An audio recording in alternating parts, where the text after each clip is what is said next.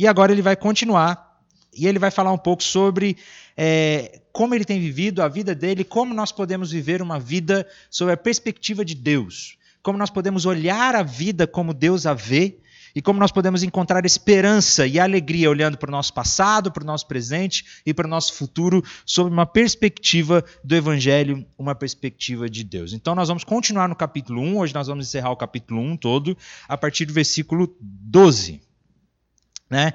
E aí ele vai falar um pouco sobre tudo que ele tem enfrentado, porque lembrando, o apóstolo Paulo está preso em Roma. E ele sofreu muito até chegar em Roma. Não foi só a prisão. Depois nós vamos ver um pouquinho do que ele passou. Ele sofreu bastante. E agora ele começa dizendo: Meus irmãos, quero que saibam que aquilo que me aconteceu tem antes servido para o progresso do evangelho né? no versículo 9, versículo, perdão, versículo 12. Quero que saibam, então ele está tranquilizando os irmãos da igreja, dizendo: Eu quero que saibam, que vocês saibam, que tudo que me aconteceu tem servido para o progresso do evangelho. Isso é demais, na verdade é, é, é, é incrível, porque Paulo sofreu e sofreu muito, e ele está sofrendo, e agora ele está preso, e mesmo ele estando preso, ele, tá, ele consegue ele consegue ver a vida, ele consegue ver tudo que aconteceu na vida dele, o que está acontecendo e o futuro dele sob uma perspectiva de Deus. É como se Paulo confia, é, como não, é Paulo ele confia tanto em Deus, ele sabe que a vida dele está no controle de Deus, que Deus tem soberania sobre a sua vida, que ele é, é, ele consegue olhar a vida sob uma perspectiva de Deus. Irmão Alba, você está fazendo é poder de oração, não é? É terceiro andar, sala 302. eu já sabia. É, ele consegue olhar a vida sob uma perspectiva de Deus e ele entende. Ele fala: meus irmãos, não se preocupem comigo, porque tudo que me aconteceu, e olha que aconteceu muita coisa com Paulo, tudo que me aconteceu só tem servido para o progresso do Evangelho. Isso é lindo, porque, primeira coisa, a, o Paulo está focado no progresso do Evangelho. Paulo entende que a mensagem do Evangelho é a coisa mais importante para a vida dele. Que não tem nada mais importante do que a mensagem de Jesus Cristo, do que a mensagem de salvação de Jesus Cristo. Essa é a mensagem mais importante na vida de Paulo e é o único foco que ele tem. Lá no livro de Atos, um dos textos que mais impactou minha vida, que mudou minha vida, é Atos capítulo 20, versículo 24.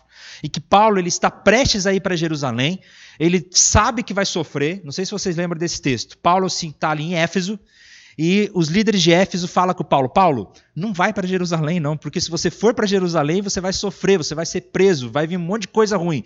E ele fala: Meus irmãos, eu sei que tribulações me esperam, que eu vou sofrer, que eu serei preso, mas a minha vida, eu não considero a minha vida preciosa para mim mesmo, contanto que eu termine a minha carreira e o ministério que o Senhor Jesus Cristo me deu de testemunhar o evangelho da graça de Deus. Olha que forte isso, né? É, ele diz: minha vida não faz sentido se não for para testemunhar o Evangelho.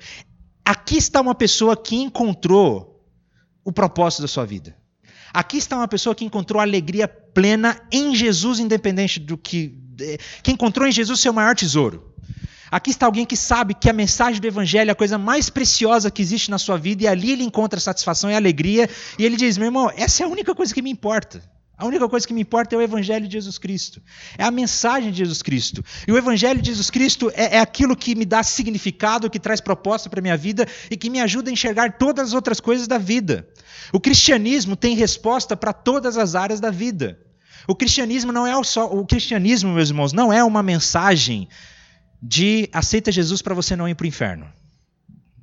O cristianismo não é uma mensagem para você ter vida eterna após a morte. Não é só isso. O cristianismo é a resposta para todas as questões da vida. É a maneira como nós enxergamos a vida. É onde nós encontramos propósito, significado, satisfação. E nele nós encontramos vida, preciosidade, doçura. Então, Paulo entendeu isso. Está tão enraizado no coração dele que ele sabe, meu irmão, independente do que aconteça comigo, isso só tem servido para o progresso do Evangelho. Isso é o que mais me importa, o progresso do Evangelho. E ele não considerou que o sofrimento foi fruto do acaso. Né? Ele fala, gente, tudo que eu sofri, tudo que eu sofri não é fruto do acaso. O que eu sofri foi projeto de Deus na minha vida. E isso é difícil da gente entender às vezes. Mas, irmão, você consegue entender que o sofrimento que a gente passa, que a tribulação que talvez você esteja passando, que isso pode ser plano de Deus na sua vida? É difícil, né? E se a gente não entende como Deus vê as coisas, nós não conseguimos viver a vida sob a perspectiva de Deus, como Paulo conseguiu, isso chega a ser ofensivo, né? Tem dois caminhos. Ou a gente acaba se afastando da fé, porque ah, como é que a gente vai acreditar num Deus desse, um Deus que me faz sofrer? Ou a gente consegue enxergar a vida sob a perspectiva de Deus, sabendo que tudo tem um propósito, um significado, que Ele é soberano, que Ele é sábio, que Ele é amoroso, independente do que a gente esteja passando, a tal ponto que a gente entenda meu irmão, tudo que me aconteceu não foi por acaso. Tudo isso teve um propósito divino. Olha isso. Tendo felicidade. Claro.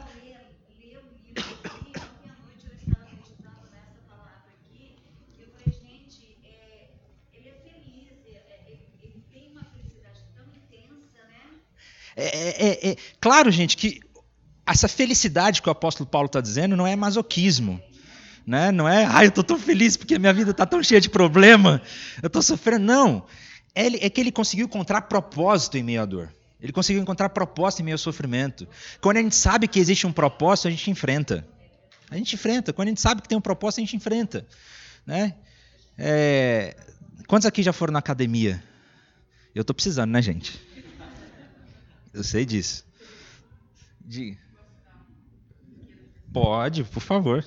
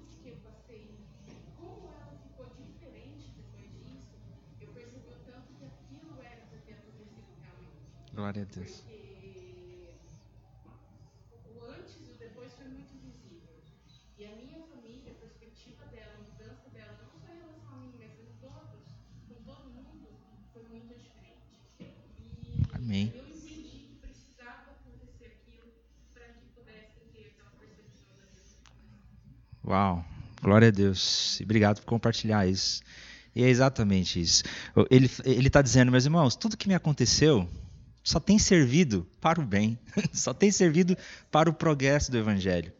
Se não tivesse sofrido como eu sofri, é o que Paulo está dizendo, se não tivesse sofrido como eu sofri ou estou sofrendo, o evangelho não teria sido propagado como está sendo propagado. A glória de Deus não estaria sendo propagada. Né? Eu estava falando sobre academia, né? Quem já foi à academia sabe que depois você fica morrendo de dor. Né? Eu, fui, eu fui fazer uma aula experimental de crossfit. Para nunca mais na minha vida, gente. No outro dia, eu conseguia andar direito, de tanta dor, doeu tudo. Eu nunca vi tanta dor na minha vida. É, mas eu estou buscando fazer exercício físico. Só que quando a gente sabe, é uma dor que a gente sabe, não, tem um propósito essa dor, né? Essa dor ela tem um motivo, tem uma razão. Então a gente enfrenta com, a gente enfrenta, porque a gente sabe o porquê dessa dor. A gente não fica preocupado, meu Deus, será que eu preciso ir no médico? Não, a gente sabe. A gente sabe o propósito da dor. O que, eu sei que a ilustração parece, é, não, não, chega ao nível disso, mas nós entender, quando a gente entende que o sofrimento tem um propósito, tem um significado, que não é em vão, que não é por acaso, né? que não é fonte dos homens ou do diabo, que Paulo entende ao sofrimento que me veio, não é coisa do diabo, ah, porque isso é coisa do diabo da minha vida, não. Pode até ter influência maligna no sofrimento, mas ele sabe, tudo que acontece na minha vida é permissão de Deus e isso contribui para algo. E tem contribuído para a expansão e o progresso do evangelho. Ele está mais preocupado com o progresso do evangelho. Isso, isso é lindo demais, né? E eu sei que é difícil da gente conseguir olhar nosso passado, a nossa vida desse jeito. Paulo não está com raiva do passado. Paulo não está angustiado. Paulo não, não, não, Paulo não tá, não tem, ele não tem amargura com Deus sobre as coisas que aconteceram na vida dele. Ah, podia ter sido diferente. Ah, se meu passado fosse diferente. Não. Ele consegue olhar, ele consegue olhar sobre a perspectiva de Deus. Ele consegue olhar para o passado e entender tudo isso tem contribuído. É, é permissão de Deus, é obra de Deus na minha vida. Só Jesus consegue colocar essa paz no nosso coração meio ao sofrimento. Só Jesus consegue dar esse propósito de nós enfrentarmos o sofrimento dessa maneira. Só Jesus. De a gente saber que o sofrimento tem um propósito e que contribui para o progresso do Evangelho. Né? O sofrimento foi o que abriu as portas para a pregação do Evangelho, em todo lugar que ele esteve. E, na verdade, não só na vida de Paulo, mas o sofrimento abriu as portas para o progresso do Evangelho no mundo inteiro. Meus irmãos, eu estou estudando, eu estou estudando de novo, né? Estou enfiando a minha cara nos livros de história do cristianismo. Porque, se Deus quiser, em breve nós teremos aí uma nova série, uma websérie documental, um documentário no YouTube que a gente está produzindo sobre a história do cristianismo, que acho que vai ficar bem legal. E eu estou lendo de novo, estou nos livros de história do cristianismo, e como a igreja primitiva só cresceu, só explodiu, só foi pregado no mundo inteiro por causa do sofrimento. É, é, o sofrimento contribuiu para o progresso do evangelho. Ah, e o que, que Paulo passou? Ele está falando, é tudo o que me aconteceu. O que, que aconteceu? Algumas coisas que aconteceram com o apóstolo Paulo. Ele foi perseguido em Damasco pela, pelos judeus. Ele foi rejeitado em Jerusalém pelos próprios apóstolos no começo do seu ministério, né, antes dele começar a pregar. Ele foi rejeitado em Jerusalém. Deus mandou Paulo embora de Jerusalém. E, na verdade, a Bíblia fala, fala que a igreja começou a prosperar em Jerusalém depois que Paulo foi embora. Imagina isso, gente. Deus mandou Paulo embora. Falou, Paulo, seu lugar não é aqui, vai embora. E a igreja já começou a ficar bem em Jerusalém depois que Paulo saiu, porque tinha um outro chamado. Paulo tinha um outro ministério. Ele tinha um ministério para os gentios e não para os judeus. Né? É, é, Paulo foi esquecido em Tarso por 10 anos. Antes de Paulo começar a ser o missionário que ele foi, ele foi quietinho, lá em, lá em Tarso, esquecido, 10 anos. 10 anos. Imagina, 10 anos. Eu estou em Campo Grande há 7 anos. Eu fico imaginando, cara, 10 anos, mano, 10 anos lá sem ninguém lembrar dele. Ele ficou lá 10 anos em Tarso. Antes dele começar a ser enviado e começar a pregar o evangelho, ele ficou lá 10 anos. Ele ficou um tempo na sombra de Barnabé, antes dele ser o apóstolo Paulo. Ele foi dado como morto, arrastado como morto em Listra, quando ele foi pregar o evangelho, que apedrejaram ele, deram ele como morto. Aí ele levantou e voltou para a mesma cidade depois. Né? Imagina só essa cena. Ele foi impedido por Deus quando ele tinha planos e Deus impediu a sua agenda. Aí, quando Deus impede a nossa agenda, a gente já fica chateado pra caramba com Deus, a gente não quer nada mais com Deus. Ele foi açoitado e preso em Filipos. Ele foi expulso de Tessalônica em Bereia. Ele foi chamado de ignorante e impostor em Atenas em Corinto. Ele foi preso em Jerusalém, acusado em Cesareia. Ele sofreu um naufrágio em direção a Roma. Foi mordido por uma serpente em Malta. Ele sofreu pra caramba. Eu posso mandar esses slides para vocês depois, gente. Já, da aula passada eu já mandei, já está lá no grupo. Paulo sofreu e sofreu muito. E aí ele está dizendo, meu irmão, tudo o que me aconteceu só serviu para o progresso do Evangelho. Só serviu para o progresso do Evangelho. Isso é conseguir olhar a vida sob a perspectiva de Deus. Isso é lindo demais. Como resultado, olha só que, que coisa linda, né? Como resultado, resultado de quê? Como resultado do sofrimento.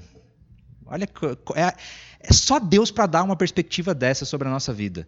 Como resultado de todo o sofrimento que eu passei, como resultado de tudo isso, tornou-se evidente a toda a guarda do palácio e a todos os demais que estou na prisão por causa de Cristo.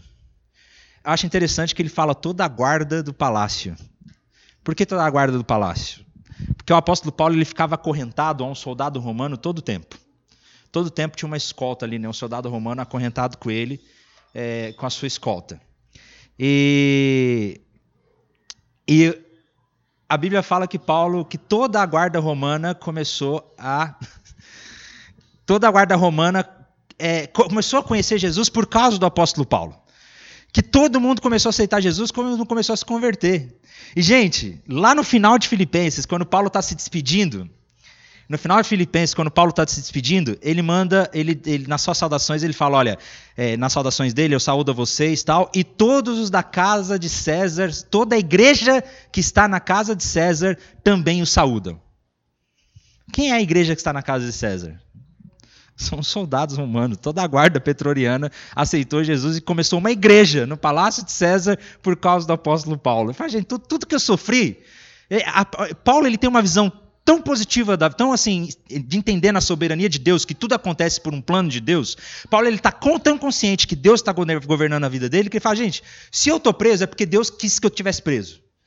Então ele começou a pregar para os soldados romanos, e uma igreja nasceu dentro do palácio de César. E qual é a conclusão que Paulo chega? Eu só fui preso para que eu pudesse pregar o evangelho para eles. Tudo isso foi plano de Deus desde o começo. Essa é a fé que nós precisamos ter que Jesus nos dá, né? Todos os demais e todos os demais, né? Toda a, a igreja percebeu que Paulo estava preso por causa do Evangelho de Jesus Cristo. E a maioria dos irmãos, motivados no Senhor pela minha prisão, estão anunciando a palavra com maior determinação e destemor. Paulo entende: olha, eu estou preso, tudo que me aconteceu, todo o sofrimento que eu tive, serviu para o progresso do Evangelho. A guarda pretoriana já tem uma igreja lá dentro. Já estou pregando o Evangelho para todo mundo. Inclusive, Paulo deve ter pregado o Evangelho para todo mundo mesmo. E os irmãos da igreja de Filipos, de toda a outra região, todos os outros irmãos, estão mais motivados a pregar o evangelho por causa da minha prisão. Então eu estou feliz. Então eu estou feliz, porque os irmãos estão começando a pregar o evangelho por causa da minha prisão. Então eu estou feliz porque tudo isso tem contribuído para a glória de Deus. Que maravilha, né, gente? Como, como, como o Espírito Santo, como a, a comunhão com Deus nos dá uma perspectiva da vida que é diferente. A gente consegue ver a vida pelos olhos de Deus. É conseguir confiar tanto em Jesus, de conseguir olhar, sabe? Eu quero olhar a vida como Deus olha. Eu estou sofrendo tanto, eu estou passando por tanto problema, mas como será que Deus vê tudo que eu estou passando? Com certeza Ele tem um plano, Ele tem um propósito. Então, isso me traz alegria, porque olha, a igreja está tá mais motivada por causa do meu sofrimento, a guarda do palácio já tem uma igreja por causa do meu sofrimento, então tudo tem contribuído para o evangelho. Então, glória a Deus, eu estou feliz porque isso é um privilégio para mim. eu quero isso para minha vida. Eu quero isso para minha vida, eu quero viver, eu quero conseguir olhar a minha vida sob a perspectiva de Deus, como o apóstolo Paulo. Interessante que a maioria dos irmãos, ou seja, nem todos, né? Nem todos. Gente, é, o próprio, o próprio apóstolo Paulo não teve unanimidade nos seus seguidores, nos seus discípulos, ele não conseguiu conquistar todo mundo. Então fique em paz, fique tranquilo, porque muitas vezes não é todo mundo que vai te seguir. Não é todo mundo que vai concordar com você. Né? Ele mesmo fala, a maioria. Tem gente que talvez não tivesse nem aí com a prisão dele, mas a maioria das pessoas, a maioria dos cristãos começaram a ser motivados a maioria dos irmãos motivados no Senhor. A fonte de ânimo para tudo isso não era só a prisão do apóstolo Paulo, gente. Como eu disse, Paulo não tinha essa visão masoquista de ser, não. Paulo estava preso, ele entendia que isso era propósito de Deus, mas a motivação dos irmãos pregar o evangelho não era só a prisão dele, a motivação vinha do Senhor. Essa fonte vinha do Senhor. E na verdade, quando nós olhamos a história do cristianismo, os primeiros 300 anos da igreja cristã foi marcado por sangue por perseguição, principalmente depois de Nero. Nero começou com as perseguições e depois tiveram outras grandes, severas perseguições que os cristãos eram perseguidos e mortos, levados para o Coliseu, usado como tochas, tochas para iluminar a cidade. Eles eram queimados vivos e os cristãos morriam felizes e alegres, dizendo por causa disso a igreja crescia. Eles eram fonte de ânimo, porque os outros cristãos, as pessoas olhavam como alguém consegue morrer com tanta confiança com tanta confiança. Tem cada história incrível que é surreal de, de homens e mulheres que não, não, não temiam diante do sofrimento, diante da morte, diante das feras. Elas permaneciam firmes. E elas diziam: não tem problema, hoje eu estarei num lugar muito melhor com o meu rei, né? com o Senhor dos Senhores. Então, isso só serviu, isso só deu motivação do Senhor. Né? É, os cristãos já pregavam o evangelho, mas a prisão de Paulo aumentou ainda mais a determinação e o destemor né, de pregar o evangelho, com determinação e destemor. A prisão do apóstolo Paulo serviu para que os outros cristãos não tivessem medo. Foi um, um incentivo, né? Cara, se Paulo está passando por isso, então vamos na frente. Então, olha como que a prisão do apóstolo Paulo estava tudo dentro do projeto de Deus. Meus irmãos, eu creio do fundo do meu coração que o sofrimento não é o plano original de Deus. Claro que não. Né? Ah, Deus tem prazer no sofrimento. Sofrimento nunca foi o plano original de Deus. O problema é que o pecado entrou no mundo e deu tudo errado. Né? E as coisas desandaram. E desde que tudo desandou, Deus está conspirando na humanidade para que tudo possa voltar como deveria ser. E Jesus Cristo é a porta para que isso aconteça, foi Ele que restaurou nosso relacionamento com Deus. Mas por causa do pecado, o sofrimento existe. Eu não estou falando que Deus tem prazer no sofrimento, que sempre foi o plano de Deus o sofrimento. Não creio nisso. Mas como o sofrimento entrou no mundo e existe, aí sim eu creio que Deus utiliza do sofrimento com o seu propósito. Para que nós possamos amadurecer, crescer e que a glória dele possa para que, que tudo seja para a glória dele. Né? E, então, pode ser que o sofrimento que você passa ou esteja passando seja projeto de Deus na sua vida. Seja projeto de Deus na sua vida, para algo maior. Para que a gente possa, para que a nossa fé, como diz Tiago, para que a nossa fé possa ser provada. Provada. Ano passado eu passei por uma grande dor assim no meu coração, uma, uma, um grande imprevisto que aconteceu na minha vida. É, um grande imprevisto aconteceu na minha vida. Passei por uma grande dor e, e eu lembro que orando, passando, pedindo para Deus direção do que fazer, eu me coloquei de joelho, eu fiz uma das orações mais difíceis da minha vida, mas eu não me arrependo até hoje de ter feito aquela oração, glória a Deus por isso. Eu disse: Deus, diante de tudo que está acontecendo, se é para a tua glória e para o progresso do Evangelho, então todo esse sofrimento é bem-vindo na minha vida. Eu preciso do Senhor porque eu não consigo enfrentar sozinho, mas se é para a tua glória e para, para o progresso do teu Evangelho, esse sofrimento é bem-vindo. Eu aguento. eu, eu, eu aguento, eu vou passar a enfrentar tudo isso foi o ano que eu mais cresci espiritualmente na minha vida, meus irmãos. Que eu mais cresci espiritualmente na minha vida. Né? E isso só tem motivado cada vez mais. É verdade que alguns pregam a Cristo por inveja e por rivalidade. É verdade que alguns pregam a Cristo por inveja ou por rivalidade, mas outros os fazem de boa vontade. Estes o fazem por amor, sabendo que aqui me encontro para a defesa do Evangelho. Aqueles que pregam a Cristo por ambição egoísta e sem sinceridade, pensando que me podem causar sofrimento enquanto estou preso. E aí nós vamos ver alguns conflitos que aconteciam e que Paulo vai falar um pouco sobre isso. Que existiam algumas pessoas que pregavam o Evangelho, que não estavam nem aí para a prisão de Paulo, na verdade,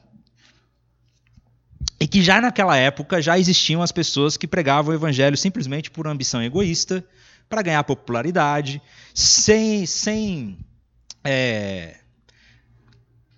por inveja e rivalidade, não com coração sincero. Né? Isso não existe mais hoje em dia, né, gente? Esse tipo de pregação do Evangelho. Infelizmente, né? De, que até hoje existem pessoas que utilizam da mensagem do Evangelho com outros propósitos que não o Evangelho.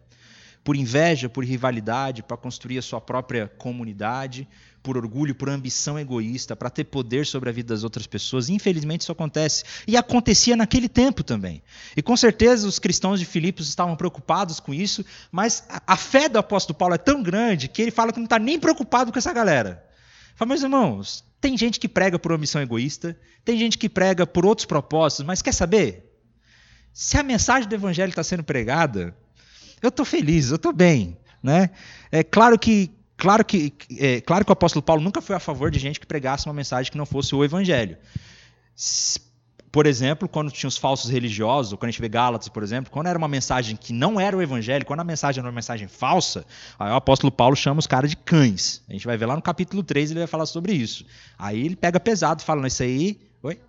Cães, cão, cachorro. cães. Né? Lá no capítulo 3 a gente vai ver sobre os falsos mestres. Os falsos mestres, no capítulo 3 lá em Filipos, ele vai falar só esses cachorros aí, esses cães. Né? Ele pega pesado com quem prega um outro evangelho. Mas se a mensagem que eles estão pregando é evangelho, independente da ambição que eles tenham, quer saber? Se está pregando o evangelho, então glória a Deus, Deus está controlando tudo e tudo coopera para o bem. Claro, gente, que Paulo não está tipo, concordando com esses líderes, dizendo, né, ah, glória a Deus que eles são invejosos. Não. Claro que com isso a gente vai tendo outra, ele vai dar outros conselhos, principalmente no capítulo 2, sobre humildade, sobre serviço, ele vai falar sobre o exemplo de Jesus para nós. Mas é que Paulo tem uma visão tão positiva, tão assim, uma perspectiva de Deus para a vida dele, que ele sabe que Deus está no controle de tudo que Deus está no domínio de tudo, que tudo que está acontecendo é para a glória de Deus. E ele fala a verdade que alguns pregam, mas outros fazem por boa vontade. E os que fazem por boa vontade sabem que fazem por amor, sabendo que aqui me encontro para a defesa do evangelho. Mais uma vez a certeza que o apóstolo Paulo tem de que ele está preso por causa de Jesus e, e ele está feliz em estar ali. Ele está bem em estar ali. É claro que ele provavelmente estava sofrendo fisicamente, humanamente, mas olha, eu sei que eu estou aqui porque Deus quer que eu esteja aqui. Então, o evangelho está sendo propagado por causa disso. Mas aqueles que pregam a Cristo por ambição egoísta, sem sinceridade, pensando que podem me causar sofrimento enquanto estou preso, ele vai falar daqui a pouco, né? É, desde que o evangelho esteja sendo pregado, tá tudo bem, né? Tá tudo bem. É, Paulo era um grande defensor da fé. E ele vai dizer: Mas o que importa? O importante é que, de qualquer forma, seja por motivos falsos ou verdadeiros, Cristo está sendo pregado e por isso me alegro. Essa perspectiva que ele tem do presente, do que está acontecendo. Ele sabe, meus irmãos, Deus está no controle de tudo. Deus é soberano sobre tudo. Deus é soberano sobre tudo. E o Evangelho está sendo pregado. E tudo isso para a glória de Cristo. A glória de Cristo é a única coisa que importa. E, a, e Cristo vai fazer tudo para que a sua glória, para que Ele mesmo seja glorificado. Para que Ele mesmo seja glorificado. O que mais importa na vida do apóstolo Paulo é a glória de Deus. É o Evangelho. Fala, olha, desde que Cristo seja glorificado, Deus sendo glorificado, eu estou feliz e nisso me alegro. E é aí que ele encontra a fonte de alegria dele. Por que, que Paulo está feliz? De onde vem a alegria do apóstolo Paulo? Isso é lindo. De onde vem a alegria do apóstolo Paulo? Na certeza de que a glória de Deus está sendo estabelecida. Que ele encontrou alegria em Deus. E ele fica feliz em saber que o plano de Deus, o projeto de Deus, está sendo instituído por todo mundo. Né? Não importa, não importava. Paulo se alegrava porque Cristo estava sendo pregado. Qual é a sua reação quando fazem algo contra você ou não te dão prestígio? Porque essa galera não estava dando prestígio para o apóstolo Paulo. É, ele estava reagindo mal com o apóstolo Paulo. Não estava nem aí para a prisão do apóstolo Paulo. Inclusive, tinha algumas pessoas que estavam dizendo: ah, se Paulo está preso é porque ele fez alguma coisa de errado. Ele não se abala com isso. Ele não se abala com o que os outros pensam. Ele consegue ver a vida sob a perspectiva de Deus. Ele tem foco. Ele está focado no progresso do evangelho. Esse é o único foco que ele tem. Como ele diz lá em Atos, a minha vida não faz sentido nenhum se não for para a glória, para pregar o evangelho da graça de Deus. Né? Não considero a minha vida preciosa para mim mesmo. Alguma pergunta até aqui, gente? Ou algum comentário? Ou algum testemunho? Ultimamente as turmas têm sido bem quietinhas. O pessoal não tem comentado muito. Vocês são muito tímidos. Oi? Segunda aula, né? Mas tem gente que já chega na primeira aula. Bom, é... por isso me alegro. De fato, continuarei a alegrar-me. Como, como que a palavra alegria aparece tantas e tantas vezes nessa carta, né? É a carta da alegria, de encontrar alegria em Deus, independente do que nós estamos vivendo, do nosso sofrimento. Por isso continuarei a alegrar-me, porque o evangelho está sendo pregado porque Deus está contribuindo para que todas as coisas cooperem para o bem daqueles que o amem, como a gente vê, é, como a gente vê é, no texto bíblico de Romanos, que diz que todas as coisas cooperam juntamente para aqueles que o amam. Pois sei que o que me aconteceu resultará em minha libertação, graças às orações de vocês e ao auxílio do Espírito de Jesus. Aqui tem algo interessante. Paulo está convicto de que ele vai ser solto. Ele tem essa convicção, ele tem essa fé. Ele sabe que ele vai ser solto mais uma vez. Ele, ele vive a vida da perspectiva de Deus, ele tem intimidade com Deus, e aqui ele tem uma convicção, ele, pois sei que o que me aconteceu resultará em minha libertação. A palavra libertação aqui que ele está usando não é no sentido espiritual somente, ah, que eu vou ser liberto, que eu vou para o céu, que vou estar. Tá... Não, ele tem, ele tem fé que realmente ele vai ser solto. Ele tem essa esperança. E ele consegue ter esperança de que ele vai ser liberto. Ele tem certeza absoluta disso. Inclusive, é, alguns historiadores vão nos mostrar, porque infelizmente a gente não sabe, pelo livro de Atos, a gente não sabe se Paulo foi solto, porque Atos termina ali, né? É, Atos termina sem a gente saber, de Paulo preso ainda sem ser julgado. Mas alguns historiadores vão dizer que Paulo, ele, nessa primeira prisão de Roma, Paulo foi solto. Provavelmente ele foi julgado ali, viu que ele era inocente, porque o Império Romano ainda não perseguiu os cristãos nesse tempo é, só os judeus que perseguiam. Então Paulo provavelmente foi solto dessa primeira prisão. E aí ele foi para a Espanha, provavelmente pregou o evangelho na Espanha. É, o, tem algumas pessoas que vão dizer que ele pode ter chegado, inclusive, na Grã-Bretanha, na, nas ilhas ali da Inglaterra.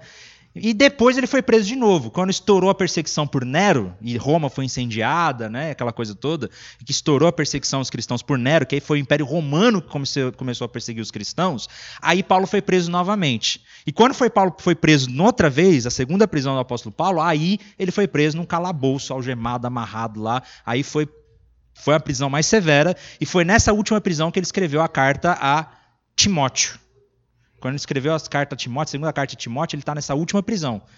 Eu não sei se eu falei isso no domingo passado aqui. É, que aí, inclusive, ele fala, né? É, combati um bom combate, guardei a fé. É uma carta de despedida. Se você ler 2 Timóteo, Paulo está se despedindo porque ele sabe que vai morrer. Ele sabe que vai morrer. Aqui não, aqui ele tem certeza que ele vai ser solto. A fé que ele tem, né? Eu sei que tudo isso vai causar na minha libertação. Por que, que ele confia nisso? Por causa das orações de vocês. Ele confia nas orações dos irmãos. E, meus irmãos, oração intercessória tem poder. Oração intercessória tem poder. E a gente precisa ter mais orações de intercessão. Lembro de Pedro quando estava preso? Pedro foi preso e a igreja começou a orar, os apóstolos começaram a orar, e aí ele foi liberto. E ele saiu. E era engraçado que. Esse texto é tão engraçado, gente. A Bíblia é tão engraçada, às vezes tem muita coisa legal. E, e a igreja estava lá orando para Pedro ser solto, mas acho que nem eles acreditavam tanto no poder da oração deles. Que aí Pedro chega, bate na porta lá, e não acreditam que é ele, ele está solto. Não, Pedro, tá, você está tá preso, como que você está aqui? Né? Mas o poder da oração intercessória, a oração intercessória, ela tem poder. E nós precisamos orar em intercessão pelas outras pessoas, principalmente pelos missionários e pelos, pelos cristãos que continuam sendo perseguidos. Vocês sabiam que existem ainda milhares de cristãos que são perseguidos ao redor do mundo? Existem ainda muitos cristãos que, sendo, que estão sendo perseguidos. O país, mais, o país que mais persegue cristãos no mundo, até hoje, em primeiro lugar, que há anos está em primeiro lugar, é a Coreia do Norte. Onde é extremamente proibido ser cristão e ter Bíblia, e, e a igreja lá está crescendo. É fechado. Existem alguns relatos que não são oficiais, alguns relatos não oficiais, de que o dia que o regime totalitário da Coreia do Norte cair, o mundo vai ficar surpreso com o tamanho da igreja na Coreia do Norte. Que a gente nem sabe que existe, que está sendo perseguida. Diga.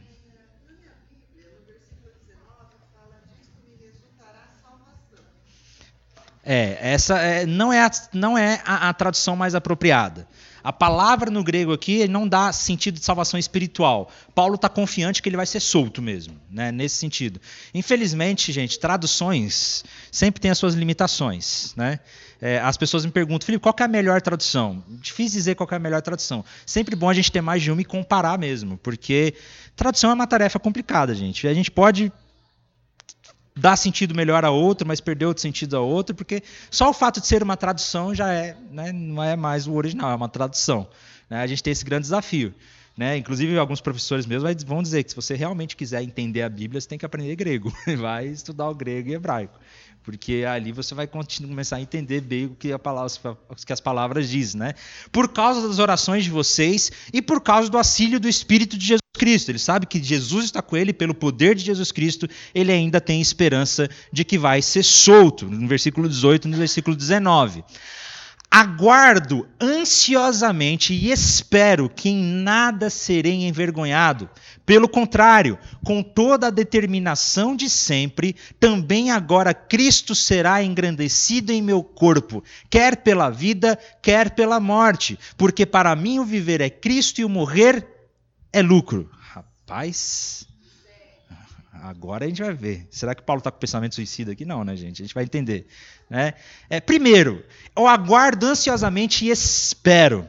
Gente, essa palavra espero, que vem a esperança dele, essa palavra de, de esperança, a fé que ele tem, é a palavra apo, apocarodokia, no grego, que é a junção de três palavras: fora de, cabeça e mirar que essa palavra esperança dá o sentido de como se ele tivesse nas pontas dos pés, olhando por cima, olhando por cima dos problemas, por cima das situações, por cima de tudo que ele está vivendo, como se ele subisse no ombro de um gigante ou numa montanha, ele conseguisse ver o destino final lá na frente.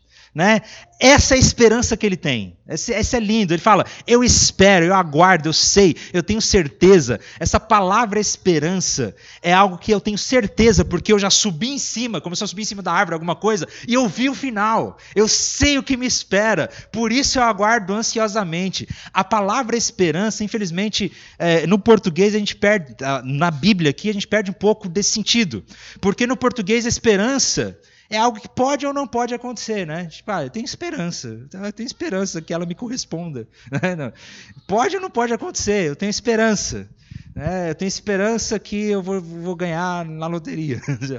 Aqui não, essa palavra espero, que vem a esperança, é uma certeza. Tipo assim, eu estou olhando por cima. Eu sei que Deus tem um final para mim. Isso é olhar a vida da perspectiva de Deus. Sabe o que é ver a vida da perspectiva de Deus, gente? É de nós termos fé e confiança que a gente pode olhar por cima de todos os problemas que nós estamos passando, por tudo que nós estamos enfrentando, e tenho fé que tem um final, que tem um propósito, que eu vou alcançar algo, que Deus tem um plano para a minha vida. Então, é ter essa confiança de olhar por cima. Isso é fé. Isso é ter esperança. E é essa esperança que nós podemos ter na nossa vida, de quando nós estamos enfrentando algo. Cara, eu sei que dói pra caramba tudo que eu estou passando, que o sofrimento que eu estou enfrentando é difícil demais, mas eu, Deus me dá condições de olhar por cima de tudo isso e de ter esperança, de saber que eu vou chegar é, no conforto, que eu vou estar com Ele na glória. Né? Por isso eu espero que em nada serei envergonhado. É, eu, não, eu não vou ter vergonha de tudo que eu estou passando, de tudo que eu estou enfrentando, porque tudo isso é plano e projeto de Deus na minha vida. Por isso eu tenho esperança disso. Não sei se já assinaram a lista de chamada aí. É, é, com toda a determinação de sempre, né? com toda a é, é, é, determinação de sempre. A maior ambição de Paulo era que Cristo fosse engrandecido é, é, e que seu corpo era de Cristo, um teatro para manifestar a glória de Deus. Ele diz com toda determinação que Cristo será engrandecido em meu corpo. É, ele está sofrendo. Isso já muda um pouco da visão platônica que existia naquela época, porque nessa época, gente, se a gente for estudar o contexto filosófico de tudo, né, esse tempo, uma das filosofias que mais reinava era o platonismo e também o estoicismo né, os estoicos que diziam que, que a gente tem que negar toda, tudo que é físico, todas, todas as emoções, e o platonismo também, que dizia que toda a matéria, todo o corpo é ruim, é mal, a gente foca no espírito, né, na eternidade, é, no mundo das ideias. E Paulo ele vai dizer: não, gente, tudo que está acontecendo no meu corpo físico, tudo isso é para que Cristo seja engrandecido. Olha só, tudo que que está acontecendo na minha vida, todo sofrimento do meu corpo, meu corpo é para a glória de Cristo.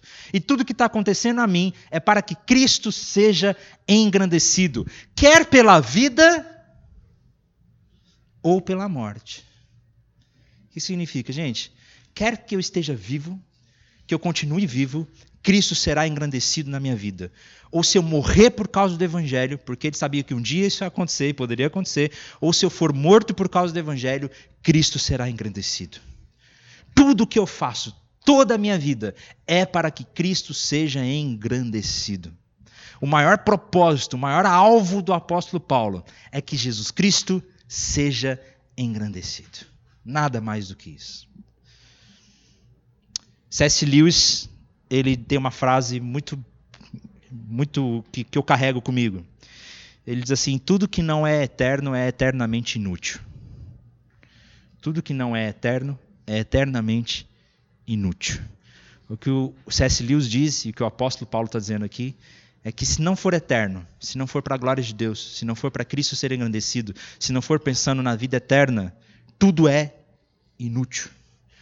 Acumular riquezas nesse mundo é inútil. Estou falando que é errado, mas só pensar nisso é inútil. Pensar só nos prazeres físicos é inútil. Pensar na minha carreira profissional somente é inútil. Tudo que não é eterno é eternamente inútil. Então nós temos que investir a nossa vida naquilo que glorifica a Deus e naquilo que traz glória a Cristo e é para a eternidade. Relacionamentos amorosos, o amor entre os irmãos, a comunidade, o serviço a glória de Deus. Nós precisamos investir naquilo que é eterno. Porque tudo que não é eterno é inútil. E Paulo sabe disso. Ele diz: olha, quer na vida ou quer na morte, eu quero viver de uma maneira que Cristo seja engrandecido. Para a glória de quem você tem vivido, meu irmão? Para a glória de quem você tem vivido? Para a glória de si mesmo, geralmente, muitas vezes, né? Para a glória de mim mesmo, para que meu nome seja engrandecido para que eu consiga prazer para mim, para que eu consiga, conquistar os meus planos, ou para a glória de qualquer outra coisa. Se não for para a glória de Deus, tudo é inútil. É inútil. Porque vai acabar, e aí? Nós precisamos investir naquilo que é eterno. E Paulo fala: ó, na minha vida ou na minha morte, que Cristo seja engrandecido. Que Cristo seja engrandecido. Depois vocês pesquisem no YouTube. Posso pesquisar, me lembrem que eu mando no grupo do WhatsApp também. Uma palavra do John Piper chamado Não Desperdice Sua Vida. Tem a pregação completa, de uma hora e pouco, e tem um videozinho curto de 15 minutos. Esse videozinho curto, curto de 15 minutos, vocês podem assistir, que ele está ao ar livre numa conferência de juventude. Ele está pregando, não desperdice a sua vida. E aí ele, ele começa a dizer sobre o verdadeiro propósito da vida. E ele conta, ele mostra dois exemplos de vida. É bem interessante. Ele pega uma, um jornal, ele mostra. Eu vi hoje no jornal aqui uma notícia de um casal que se, que se aposentou com 40 e poucos anos, se aposentaram cedo, compraram o seu barco e agora vivem navegando pelo mundo, colecionando as suas conchas. Né? Aí ele fala: essa é a visão que nós temos de mundo hoje. O John Piper pregando. Assista essas palavras depois. A visão de mundo que a gente tem hoje é que é uma boa vida, uma vida de sucesso. O não desperdiçar a sua vida é você conseguir ter sucesso, é você conseguir se aposentar cedo, é você conseguir viver confortável, conseguir comprar sua casa na praia, o seu iate, e se aposentar e viver bem. Isso é a visão de boa vida. E ele vai falar: isso é um desperdício de vida. Isso é um desperdício de vida. Imagina, você vai chegar diante de Deus no final de tudo, no julgamento final. Ah, está aqui minha coleção de conchas. Está é, tá aqui minha coleção de conchas. Em que o nome de Cristo foi glorificado com isso? Aí ele fala de uma outra notícia. Ele diz: alguns anos atrás, duas missionárias da nossa igreja foram mortas na África quando estavam prestando trabalho missionário voluntário. Elas eram enfermeiras e foram mortas por causa da guerrilha. Ele fala: essa é uma vida plena que não foi desperdiçada. Essa é uma vida que vai chegar diante de Deus com todos os gozos, né? Que não foi desperdiçada. Essa foi uma vida em que Deus foi glorificado na vida e na morte. Não desperdice a sua vida. Que nós possamos glorificar Deus em tudo, quer na vida, quer na morte.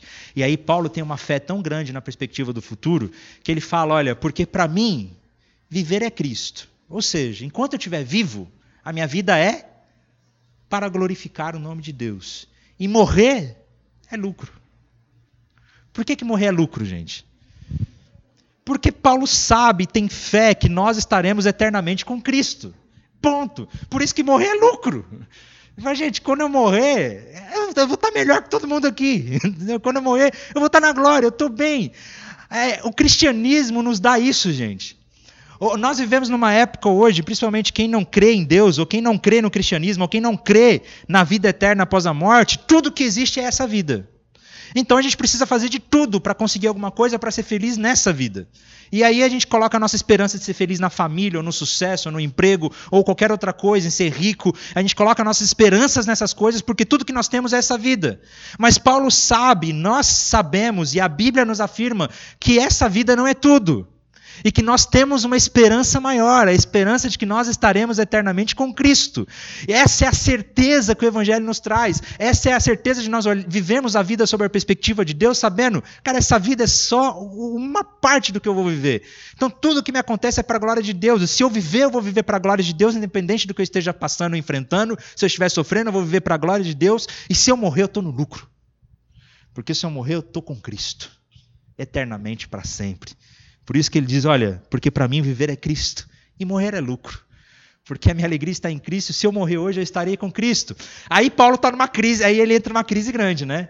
Porque Paulo ele tem tanta fé e tanta confiança que se ele morresse naquele dia ele estaria com Jesus, que ele fica, putz, eu queria morrer. Só que não, ele não está tendo aqui pensamento suicida, gente. Porque um pensamento suicida é a pessoa que está triste, que não quer mais viver, que está angustiado. Paulo não, ele fala, cara, era melhor estar tá com Cristo. Olha a crise que ele vai viver. Caso continue vivendo no corpo, terei fruto do meu trabalho. Eu já não sei o que escolher. Olha o dilema de Paulo, gente. Eu já não sei o que escolher.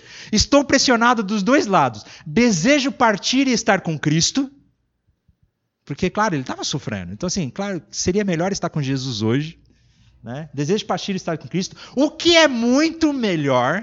Ele sabe que a glória é muito melhor e que lá não há mais lágrima, não há mais choro, não haverá mais ranger de dente. Então ele sabe que é muito melhor. Né? Contudo, é mais necessário que por causa de vocês que eu permaneça no corpo. né? Convencido disso, sei que vou permanecer e continuar com todos vocês para o seu progresso e a alegria na fé, a fim de que, pela minha presença, outra vez a exultação de vocês em Cristo Jesus transborde por minha causa. Então, esse é o conflito que o apóstolo Paulo está enfrentando. Porque ele sabe que se ele morresse naquele dia, ele estava no lucro, né? Sabe, sei que a minha vontade é estar com Deus. Porque eu sei que lá é muito melhor. E é infinitamente, infinitamente maior. Mas, por causa de vocês, por causa do Evangelho, por causa das coisas que ainda me restam por fazer aqui, eu ainda permaneço vivo. Mas ele permanece vivo feliz, contente, sabendo Deus quer que eu esteja vivo. Por isso, gente, que quando a gente recebe a Cristo como nosso Senhor, a gente não é arrebatado. Porque tem um propósito de nós estarmos vivos aqui de que contribuir para o reino de Deus e contribuir para a vida que, que, glorifique a Deus. Esse era o dilema que Paulo estava enfrentando, mas ele é convencido de que é melhor para abençoar a vida dos irmãos ser um instrumento e não pensar só em si mesmo. Então ele coloca a sua vida à disposição do serviço do reino de Deus em servir as outras pessoas. Alguma pergunta, algum comentário até aqui, por enquanto? Não? E aí, ele vai entrar então no versículo 27, a partir do versículo 27, e que ele vai dizer: Não importa o que aconteça, exerçam a sua cidadania de maneira digna do evangelho de Jesus Cristo, para que assim quer eu vá e os veja, quer apenas ouça o seu respeito em minha ausência, fiquem sabendo que fique eu sabendo que vocês permaneceram firmes num só espírito, lutando unânimes pela fé evangélica sem forma alguma deixar-se intimidar por aqueles que se opõem a vocês. Vamos falar por partes aqui. Não importa o que aconteça, exerçam a sua cidadania de maneira digna do evangelho de Jesus Cristo. Essa parte é interessante, que Paulo usa um termo político de cidadania. E lembra que Filipos era uma colônia romana, era uma Roma em miniatura. Então tudo ali era muito as pessoas tinham, tinham desejo de se vestirem como romanos, de serem romanos. Quem não era romano tinha queria eh, eh, comprar sua cidadania romana, né? que você podia ou ganhar dinheiro suficiente para comprar sua cidadania romana, ou você se tornava um cidadão romano por, por causa do exército, por fazeres militares, né? por, por vitórias militares, ou você é um cidadão romano por descendência, né? você é, nascia cidadão romano. Inclusive, uma curiosidade: Paulo era cidadão romano. E Paulo provavelmente era cidadão romano não porque ele comprou sua cidadania, ele era cidadão romano de nascimento. Seu pai provavelmente era um cidadão romano, pelo que alguns estudiosos vão dizer. Então Paulo ele era, ele era judeu, ele era cidadão romano. Tanto é que eh, isso tinha tanta importância ser o cidadão romano que quando Paulo foi preso, né? E ele falou: Como vocês vão prender o cidadão romano? Aí, cara, que? Não, peraí, desculpa, foi mal, perdão aí. Tá, aí fizeram de tudo para soltar Paulo quando descobriram que ele era um cidadão romano. Isso é só uma curiosidade. Mas então, Roma, é, Filipos era uma mini Roma. Então eles tinham muito prestígio pela maneira de se vestir, em ser um romano. Olha, eu sou um romano, né? Como tinha um certo orgulho por essa cidadania romana e morar ali em Filipos. E Paulo vai dizer: olha, gente, mais importante do que ser cidadão romano é exercer a cidadania do reino de Deus. Nós somos cidadãos de um outro reino. Nós somos cidadãos de uma outra cidade. Nós somos cidadãos do reino de Deus. Nós somos cidadãos dos céus. Então aqui nós precisamos viver como cidadãos do céu. É como se nós fôssemos embaixadores do reino de Deus aqui na terra. Nós representamos o reino de Deus aqui na terra. Somos representantes dele.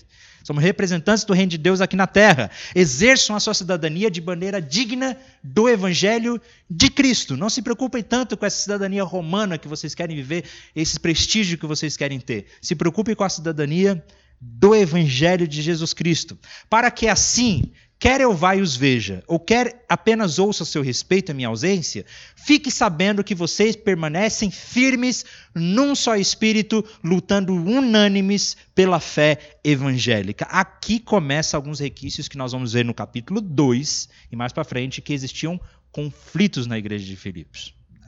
A gente vai ver depois que uma tal de Evódia e Sintique estava causando conflito lá dentro. Né? A gente vai ver nos outros capítulos, nós vamos ver que existiam conflitos dentro da igreja de Filipos. Picuinha, né? É, ali dentro. Coisas que, infelizmente, existem, inclusive, hoje em dia. E que a gente precisa olhar para a palavra para que isso não aconteça. E Paulo diz: olha, Vivam o evangelho de Jesus Cristo como cidadãos do reino de Deus e permaneçam unidos, juntos. Deixem de lado os conflitos, as picuinhas e vivam como Jesus. Semana que vem nós vamos ver sobre isso no capítulo 2. E que Paulo vai dizer: olha, sejam a, a, a postura de vocês a mesma de Cristo Jesus.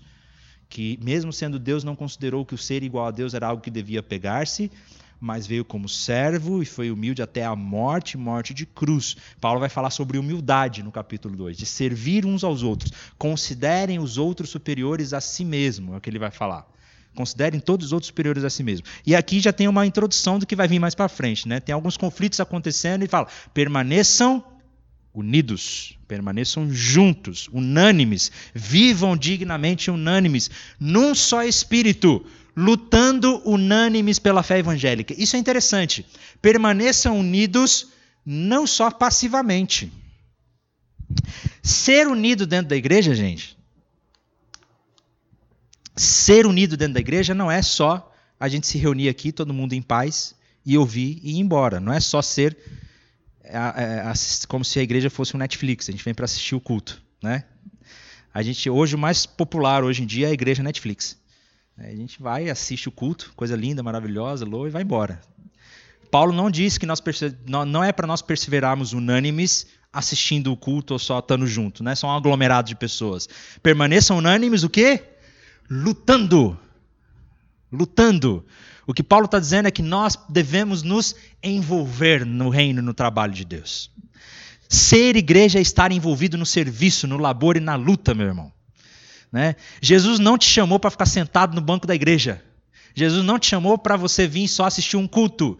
Jesus te chamou para que unânimes nós possamos lutar pela causa do evangelho unânimes, juntos, fazendo alguma coisa, servindo em alguma coisa dentro da igreja, na comunidade. Deus distribuiu, o Espírito Santo distribui a nós dons e talentos. E tenha certeza, o Espírito Santo está te dando dons e talentos. Você tem dons e talentos. Você não sabe qual é ainda, comece a orar que o Espírito Santo vai distribuir dons e talentos na sua vida, para que nós possamos lutar unânimes juntos pelo reino. Se envolver em alguma coisa, se envolver no serviço. Então permaneçam unânimes, lutando pela fé evangélica, sem de forma alguma deixar-se intimidar por aqueles que se opõem a vocês. Então, outra coisa, existe ali na igreja, ali na igreja de Filipos existe oposição. Essa oposição nós vamos ver melhor no capítulo 3, que o apóstolo Paulo vai chamar essa galera de cães, de cachorro, né? É, que existiam oposição, existiam os falsos mestres, existiam os religiosos que estavam ali para causar problema. Então não se preocupem com essa oposição, não se preocupem com a perseguição, não se preocupe com essas coisas que estão acontecendo. Permaneçam unânimes. E lá no capítulo 3 nós vamos ver um pouco sobre qual era essa oposição que acontecia ali na igreja de Filipos. É, para é, se intimidar por aqueles que se opõem a vocês. Para eles, isso é sinal de destruição. O que é, que é sinal de destruição? Para eles, a prisão do apóstolo Paulo, o sofrimento, a perseguição, para essa galera, tudo isso era sinal de, de, de de destruição, que o evangelho não estava sendo propagado direito. Mas Paulo vai falar: mas para vocês isso é sinal de salvação. Todo sofrimento que vocês estão passando, todo sofrimento que eu estou passando, não é sinal de destruição, é sinal de salvação. E isso da parte de Deus. E aí? E aí esse versículo me quebra no meio. Aí esse versículo acaba comigo. Porque a vocês foi dado o privilégio de não apenas crer em Cristo, mas também sofrer por Ele. Porque a vocês foi dado o privilégio, tipo, privilégio. Foi dado privilégio. O que é um privilégio, gente? É alguma coisa que a gente. Nossa, estou privilegiado, né? Que coisa, né? Que privilégio. A vocês foi dado privilégio de não apenas crer em Jesus, mas também de sofrer por Ele. Gente, a Bíblia não dá espaço para aquele evangelho pare de sofrer. Sabe o evangelho pare de sofrer? Pare de sofrer agora, né? Eu não acredito nesse evangelho. Porque na verdade eu não consigo ver ele na Bíblia. Porque na Bíblia me diz que eu tenho o privilégio de sofrer por causa de Cristo. Olha a fé que o apóstolo Paulo tem, que ele está dizendo, gente, é um privilégio. É um privilégio. Sofrer pela causa de Cristo é um privilégio. Quando vierem as piores tribulações por causa do Evangelho, nós temos fé. Cara, que privilégio. privilégio eu tenho de sofrer pela causa de Cristo. Eu fico. Claro que sempre quando alguém vem conversar comigo que está passando por algum problema no ministério, no pequeno grupo, e que fala que está sofrendo, né? Claro que eu vou amá-lo e, e, e respeitá-lo muito. Mas a minha vontade muitas vezes foi, meu irmão, vamos alimentar da Bíblia, porque é um privilégio. É um privilégio. Eu sei que quando a gente está passando por situações difíceis, é difícil mesmo. Né? Eu mesmo já passei por situações difíceis e que eu precisei de um descanso, às vezes. Precisei de. Não, peraí, deixa eu respirar, deixa eu orar, deixa eu ter um tempo. Mas depois eu entendi que tudo que eu tenho passado é um privilégio para a glória de Deus. Eu, só Jesus para colocar isso no nosso coração, gente. É só Jesus para colocar no nosso coração que sofrer por Jesus, sofrer por Ele é um privilégio. Lá no livro de Atos, né? Você quer, você está desanimado, você está você está desanimado por causa dos problemas que você tem enfrentado? Minha recomendação: leia Atos dos Apóstolos. É sempre que eu falo. Se alguém está desanimado, fala, leia Atos dos Apóstolos. Em que os apóstolos foram presos por causa de pregar lá no comecinho de Atos. Pedro e os outros discípulos estavam lá, foram presos, acusados. Aí os, os, os, sacerdotes disseram, né? Nega Jesus, nega Jesus, ou tipo, não pregue mais. E como é que nós podemos parar de falar daquilo que nós vimos e ouvimos? Nós não podemos parar de falar. A gente viu, a gente ouviu, a gente tocou em Jesus, a gente estava com ele. Não tem como a gente parar de falar isso que a gente está vendo. E aí eles foram presos e açoitados. Eles foram chicoteados. Aí o texto diz que eles saíram felizes por causa do privilégio de sofrer por Jesus. Né? Imagina isso. É ter essa perspectiva de vida, gente. Se você está enfrentando problema no ministério, se você está sofrendo com o seu pequeno grupo, com o seu PGM, se você está sofrendo na sua vida, se está passando por tribulação, e você conseguir ter fé o suficiente de orar a Deus, obrigado, porque que privilégio eu tenho de sofrer pelo Evangelho. que privilégio eu tenho de sofrer pela causa do Evangelho. Porque eu sei que tudo isso está cooperando para a glória de Deus e para o crescimento do Evangelho. Eu sei que isso não é em vão, é ter uma perspectiva de que isso não é em vão em nossas vidas. Só Jesus para trazer uma coisa dessas no nosso coração. Só Jesus. Já que estão passando pelo mesmo combate que me viram. Paulo está dizendo, vocês estão passando pelo mesmo sofrimento, pelo mesmo sofrimento que eu e que enfrentam agora. É, que me viram enfrentar agora e que ouvem que ainda enfrento. Né? É preciso coragem e não se espantar, porque a perseguição e o sofrimento é um privilégio. Meu Deus, é um privilégio. Sofrer por causa do Evangelho. Sofrer por causa do Evangelho. Amém, meus irmãos? Quanta riqueza nesse texto, né? Quanta riqueza que a gente aprende em Filipenses. De aprender a, a, a enfrentar as tribulações e sofrimento em nossas vidas como um privilégio. Porque eu sei que tudo o que me aconteceu a gente olhar para o passado e saber tudo o que me aconteceu tem servido para o progresso do Evangelho. Tudo o que me aconteceu, Deus está transformando em bem. Eu tenho plena confiança de que Cristo está no controle da minha vida.